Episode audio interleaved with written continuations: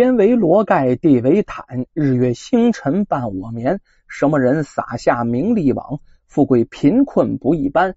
也有骑马与坐轿，也有推车把担担。骑马坐轿修来的福，推车担担命该然。骏马驮着痴呆汉，美妇人常伴着夫眠。八旬老翁门前站，三岁顽童染黄泉。不是老天不睁眼，这上个到头报应循环。说这么几句定场诗啊，接下来呀，给各位再说这么一个民间故事啊，还是那句话哈。民间故事啊，教人向善，劝人学好。这个故事说明什么呢？啊，别觉得自己个有俩糟钱就欺负穷人。人与人之间，他都是平等的，不是因这贫富而论。虽然现实生活当中啊，不乏这富人呐欺负穷人的故事，可是你看，但凡欺负不如自己的人的这样的人呢，他不会有什么好下场的。咱们今天就说这么个故事。这个故事啊，发生在老二年间。当时在山西啊，有一个叫东寨的地方。就在这寨子里，有一个年轻人，姓石啊，叫石生。这个年轻人可了不得，脑子又聪明，胆儿还大啊。这个人天生四个字的评语叫嫉恶如仇。他特别痛恨呢那些有钱有势的财主为富不仁的那些富户啊！就这帮人啊，你不管家里多有钱，也忘不了啊剥削压迫那些穷苦人家。这石生看到这个就恨得牙根痒痒，就恨这帮人。咱们说这一天呢，这石生看到村里啊著了名的老财主啊，这当街殴打他手下一长工。向周围人打听怎么回事，这才知道，原来就这位老财主啊啊，想尽了办法克扣手下人的工钱。这长工一看这钱也太少了，找他来理论啊。这一理论不要紧，不仅没把工钱讨回来，还被这老财主以各种各样的理由给辞了！一分钱没有，还不用你干活了。这一下，你说这长工再穷，谁还没有三两脾气？更加不舒服了，又上前去跟这老财主理论，哪知道被这老财主手下的恶奴是一顿毒打呀，浑身是伤，但是呢也不致命。听完这前因后果，这师生气的呀啊，脸红脖子粗，心想啊，就这老王八蛋，那我一定得想办法治治他。回到家里思来想去，一拍大腿，哎，有办法了。心生一计，这天呢，这石生啊，不知道在哪儿啊，带回来一只小猪，小猪崽儿啊，不大，对这小猪那叫一等一的好啊！哎呦喂，吃的全是精料啊！跟别的猪不一样的地方，别的猪一拉粑粑啊，然后呢，把这猪粪呢一扔就完事儿了。可是这石生的小猪那猪粪那可是宝贝，这石生每一次都把这小猪这粪，就这粪便呢，拿这木头勺子给盛起来呀，啊，收拾的板板正正的，生怕掉一点儿，然后拿这猪粪干嘛呀？到河里去洗啊！他提了这猪粪，每天就这样洗，每天就这样洗呀，那好多人都知道啊。人们都说这石生怎么了？又精又灵的一个人是不是疯了？这猪粪洗个什么劲呢？这一传十，十传百啊！这石生的怪异举动就被那老财主盯上啊！老财主暗地观察，左思右看，确实他是在洗猪粪呢。这是干嘛呀？不行，这事儿我得弄清楚，这里面一定有鬼。单说这老财主还真是一个跟踪盯梢的好料啊！盯着石生几天，哎，盯来盯去，他还真发现了这石生每天偷偷去清洗的猪的粪便里竟然有金子哦，这就明白了呀！这石生的猪粪里有金子，怪不得他要洗猪粪。可是这猪粪里怎么会有金子呢？这到底是怎么回事啊？心想，他就那一个猪，我家猪有的是，那一天猪粪得老了去了啊！我为什么不把自己家的猪粪也拿去洗一洗？这说不定大把大把的黄金就能从猪粪里给洗出来呀！这老财主想到这儿啊啊，小眼睛都长了三圈，立马跑回去，别人不用啊，怕别人把他这猪粪里的金子给捡去，自己去捡这猪粪，拿着个篮子把这猪粪都收集好了，来到河边是自己亲自清洗。这洗的呀，生怕漏掉什么，都上手了，在里抓呀。可是那能有吗？哈哈，连个金子的影都没看到。这一下啊，这老财主弄得浑身臭气熏天的，自己呀也弄得个气急败坏，恨不得马上回家呀，把这些不能下金子的猪全都给宰了。哎，突然他就想了，哎，这些猪都不会下金子，留着我也没什么用啊。嗯，我用这么多头大肥猪换十生那个能下金子的小猪，他应该是愿意的吧？想了想，是越想越对。这老财主决定稳当行事我先得把这十生稳住。怎么稳住啊？他先找了个时间呢，托人去请这十生来家里做客，好好把他招待招待。酒过三巡，菜过五味，给他灌多了。醉醺醺的时候，我再提跟他换啊，不怕不成啊！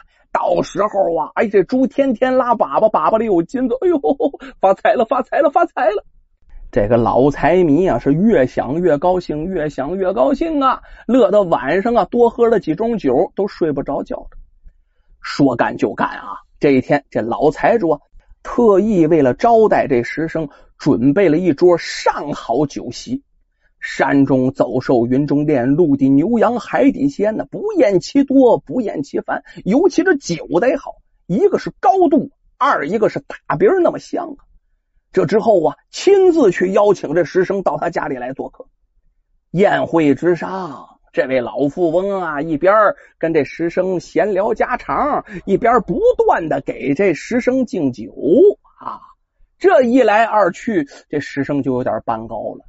等到啊，酒过数巡，这石生喝的已经晕晕乎乎，要睡着了的时候，这老财主一看，嗯，时机到了，这下露出了耐人寻味的表情啊，仿佛是钱都要到兜里了，赶快趁机把自己的意思就说了，就是我拿那么多猪啊，我换你那小猪啊，你看你可不可以把这意思给说了？可是他没想到，这石生啊，还有几分理智。虽然答应要换，但是呢，一口咬定要追加五百两银子，不然呢，绝对不同意换猪。这老财主听完之后，这心里咯噔一下，倒吸口凉气，咬咬牙呀，心想啊，那小猪要是能天天下金子，养它个一年半载的，那金子就可以堆成小山了。舍不得孩子套不着狼啊，区区几百两银子算什么？想到这儿啊，这老财主心里又高兴起来了，但是脸上还做出一脸为难的样子。呃，石大哥呀，这俗话说得好，远亲不如近邻。这五百两银子确实不是个小数。你看这五百两，这哎呀，你你你看，老财主话音未落，你再看这石生啊，一脸仗义之气呀，毫不犹豫把胸脯拍的啪啪响。呃，没错，没错。远亲不不不不如近邻，我我我也不再跟你多说了啊！我再给你减一百两银子啊，减减一百两，你你看咱够不够够不够哥们意思？老财主一听我这半句话省一百两银子，喜上眉梢啊，生怕这十生酒后之后后悔改主意，立马就答应下来了。赶快把准备好的证人都给找来，得公证啊！让这石生签字画押呀！赶快给银子，这事儿赶快得搞定。一切尘埃落定，这一下这老财主悬着的心呢，终于放下来了。这会子他脑子里没有别的了啊哈，全都是捡金子、洗猪粪、猪粪里有金子的这个画面。后来想想，是不是小猪等长大以后啊，就不是猪粪里有金子，拉的都是金子，顶上带了一点点猪粪啊，有可能是这个样子。想到这儿啊，这老财主啊，自己偷偷的咯咯的都笑出声来了。没想到啊，这第二天，这石生就去城里买了一大堆的好酒好菜，拉了一车回到家里。回到家里干嘛呢？把全村的人都喊到自己家门前了，啊，屋里坐不下呀，自己家门前告诉大家啊，这都自己带着桌椅板凳上我家来哈啊！各位说来干嘛？来来来来了再说吧。这一来，哎，这石生啊，把昨天从财主家换来那些猪全都拉出来了，把这几头大猪全给杀了。大锅支上啊，请大伙一起啊，是吃肉喝酒。那个时候，村里人贫苦人居多，一年到头见不着个肉，成天都是粗茶淡饭的啊！宰大猪，上好酒好菜，嗨，哪见过这么好的事儿啊？那头肉啊还没炖好呢，这头哈喇子都都下来了啊！菜一上来了，甩开腮帮子，掂起后槽牙，来吧，什么筷子呀，下手抓吧！一个个吃的津津有味儿啊！这一村子的人呢，这一回可是开了斋了啊！大家都挑大拇哥称赞，还这师生你真厉害啊，乐善好施。我们呀，这回可是得了乙了啊！托你福，托你福啊！这里面啊，老财主远远的看着，瞅着自己辛苦养肥的那猪啊，被这些平日里自己连正眼都不瞧的一些穷棒子给吃了，心里有点不高兴。可是转念一想，我现在有了会下金子的小猪了，这心里啊稍微好受一些，一心盼着这小猪赶快下金子。哎，盼呢还真就有，果然到了第二天，这老财主小心翼翼的把这小猪的粪便拿去洗，还真洗出一颗小金豆子。这颗小金豆大约有多大呀？咱这么说吧，十个能凑足一两金子就不错了，很小一小金豆。比那黄豆大点有限，可是就这一下，老财主高兴的呀！哎呦，多少年不跳舞了，手舞足蹈，跟个小孩似的，巴不得这小猪天天拉窜稀才好呢，窜稀好洗。这是小猪头一天下金子，给这老家伙啊，真是乐得够呛。晚上呢，抱着猪屁股睡。可是这一天下完之后，哈哈，从这一天往后，这小猪再也不下金子，拉的可全都是粑粑。往后几天都没有一粒金子，这一下老财主可着急喽，老命好像没搭上，恨不得呀自己伸手啊从猪屁股里捅进我进去往回搂金子吧。为了让这猪下金子呀，他想是不是这猪吃的不好不下金子呀？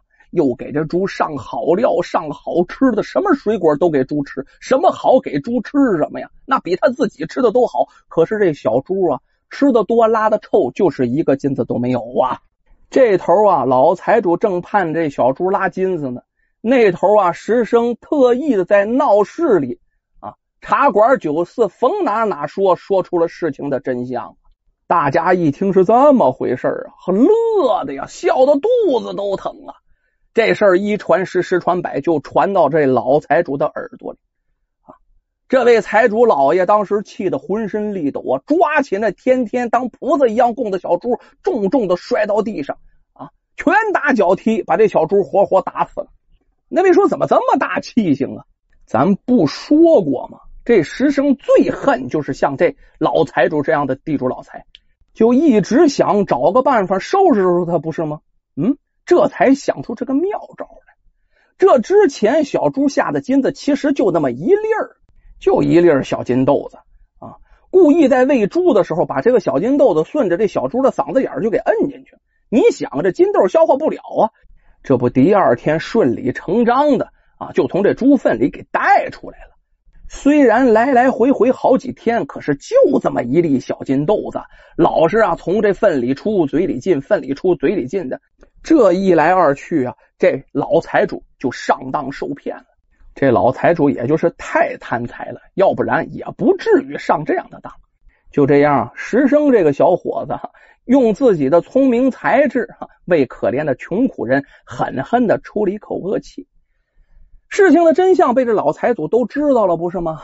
这老头啊，也是气性太大了，越想越懊恼，是越想越生气，一头栽倒在床上，是一病不起。吃了多少苦汤苦药了呀？到最后啊，三个多月啊没起来炕。三个月以后，虽然病好了，但这之后啊，这身体就每况愈下。转过年来的秋天，这老财主旧病复发，就死在了家中。这消息一传出来啊，全村人都说这是为富不仁者应有的下场。